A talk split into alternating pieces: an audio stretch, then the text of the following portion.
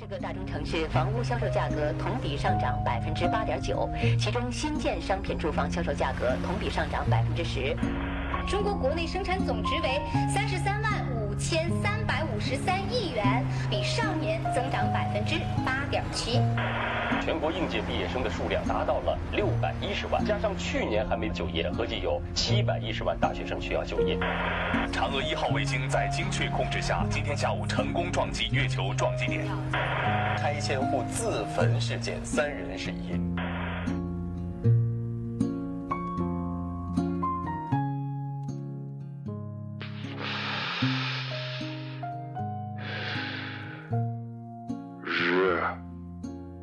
新闻。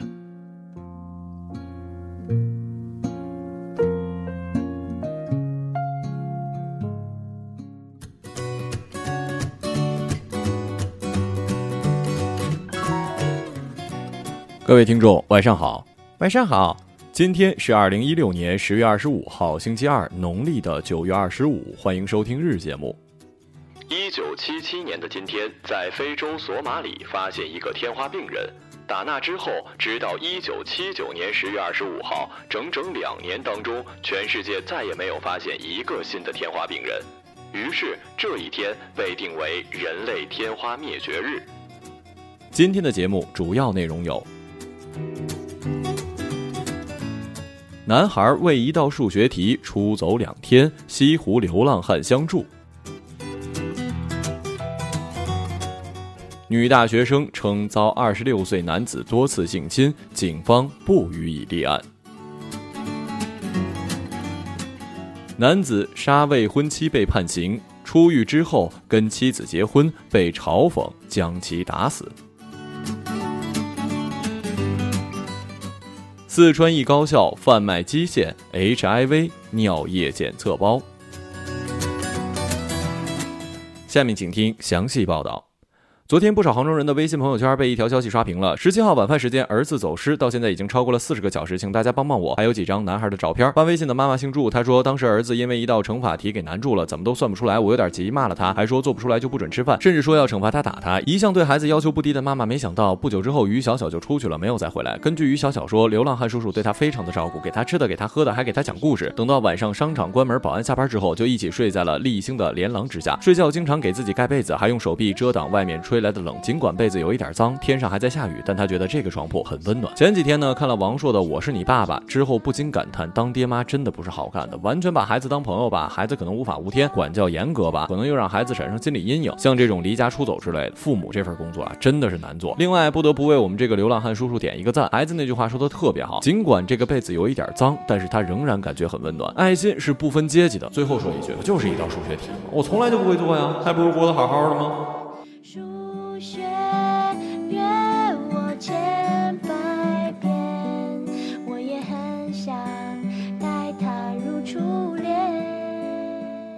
事发之前，李媛就读于苏州某美术高职院校，如今休学在家。二零一四年的七月七号，他在苏州某电子厂打暑假工的时候，被管招工的贾广运性侵，此后贾数次要挟要把此事捅出去，一再逼其就范。他一直未向家人以及同学提及此事。期间，他曾两度流产，第三次怀孕之后生下了一名女婴。沛县公安局法制大队的指导员李静表示，立案的关键是要查清犯罪事实，到底是非法同居还是长期胁迫。他也是一个成年人，应该有基本的判断。如果是早期胁迫，后来还要去他那儿打工，这有点不正常。李静称，贾广运说说李媛媛一直向他要钱要房子。我认为这位警官的逻辑好像有问题啊。按照你这种说法，那么那些抗击纳粹暴行的犹太人是不是也是自找呢？明知道纳粹会屠杀他们，你们为什么不跑啊？肯定是还觉得生活没意义了，正好被杀，还省得自己下不了手呢。您是这意思吗？在这儿也是无数次的告诉我们的姑娘，如果受到侵犯，一定得报警。被胁迫一次就会有第二次，千万别让坏人再去逍遥法外祸害别人了。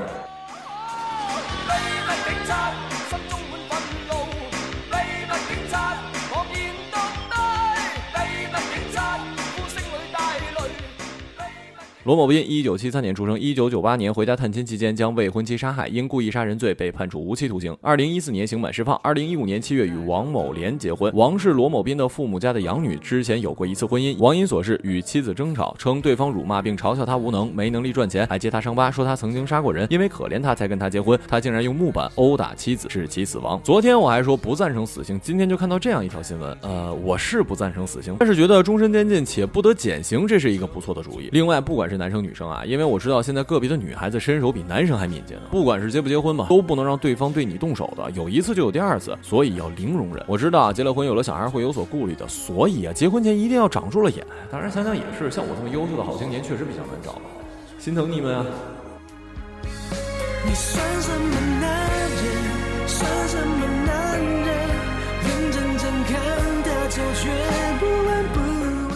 不少西南石油大学的学生反映，学校的自动售饭机里出现了 HIV 尿液检测包，每个售价三十元。校方表示不参与整个售卖过程，售卖的数据以及检测结果将分别由供货商以及疾病控制中心指定的实验室掌控。中国性病艾滋病防治协会的副会长沈杰表示，尿检只适用于初筛，暂时无法判断该办法是否值得推广。我呢很赞成这项举动，这样既不会像医院那么贵，而且也保证了隐私。不过我希望大家千万别误会，说大学生的私生活比较乱，HIV 的携带者并不都是私生活混乱，是有很多的原因的。新闻也说了，这是试点，也许之后会推广。放在大学里呢，只是因为大学生的接受能力比较强而已，起码懂得 HIV 是什么。不过年轻人在 happy 的时候呢，也确实应该尽量做点错事，他好我也好啊。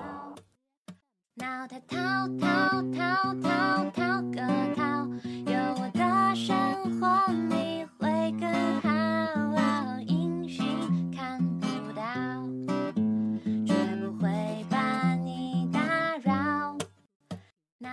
今日人物：中产阶级。近日，国务院印发的《关于激发重点群体活力，带动城乡居民增加收入的实施意见》（下称意见），要求进一步减轻中等以下收入者税收负担，发挥收入调节功能，适当加大对高收入者的收税力度。意见发布之后，年薪超过十二万元将加税的消息不胫而走。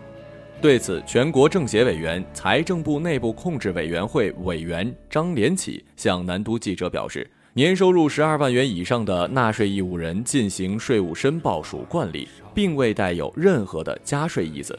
个人所得税免征额的确定以及分类与综合相结合的改革，由全国人大及其常委会决定，决定权不在国务院财政部门，更加不是税务部门。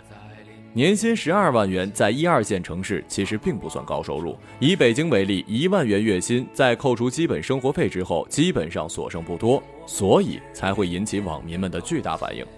经济学者宋清辉向南都记者表示，目前我国中高收入阶层赋税太高，与发达国家相比缺乏竞争力，导致国际上的优秀企业与人才不选择在中国发展。宋清辉表示，国家在适当加大对高收入者的税收调节力度时，需要制定科学合理的收入划分标准，避免造成误伤。好了，以上就是本期节目的全部内容，感谢各位的收听，我们下期节目再见，再见。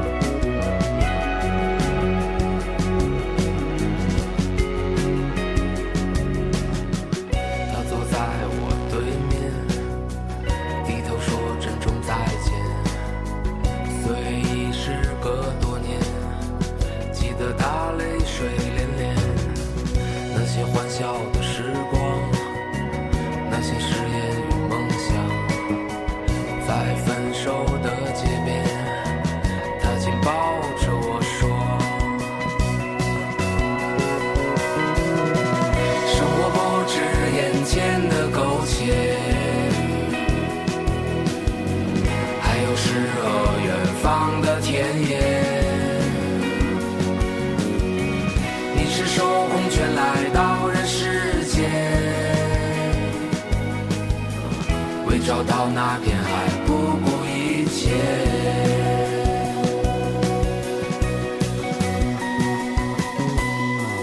我独自渐行渐远，膝下多了个少年。少年一天天长大，有一天要离开家。看他背影的成长，看他坚持与回望。我知道有一天，我会笑着对他说。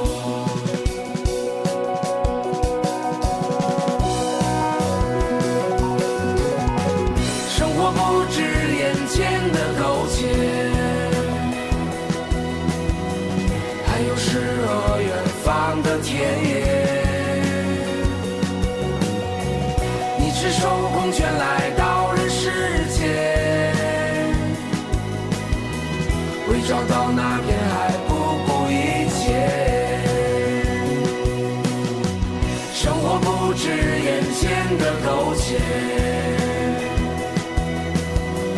还有诗和远方的田野。你赤手空拳来到人世间，为找到那片海不顾一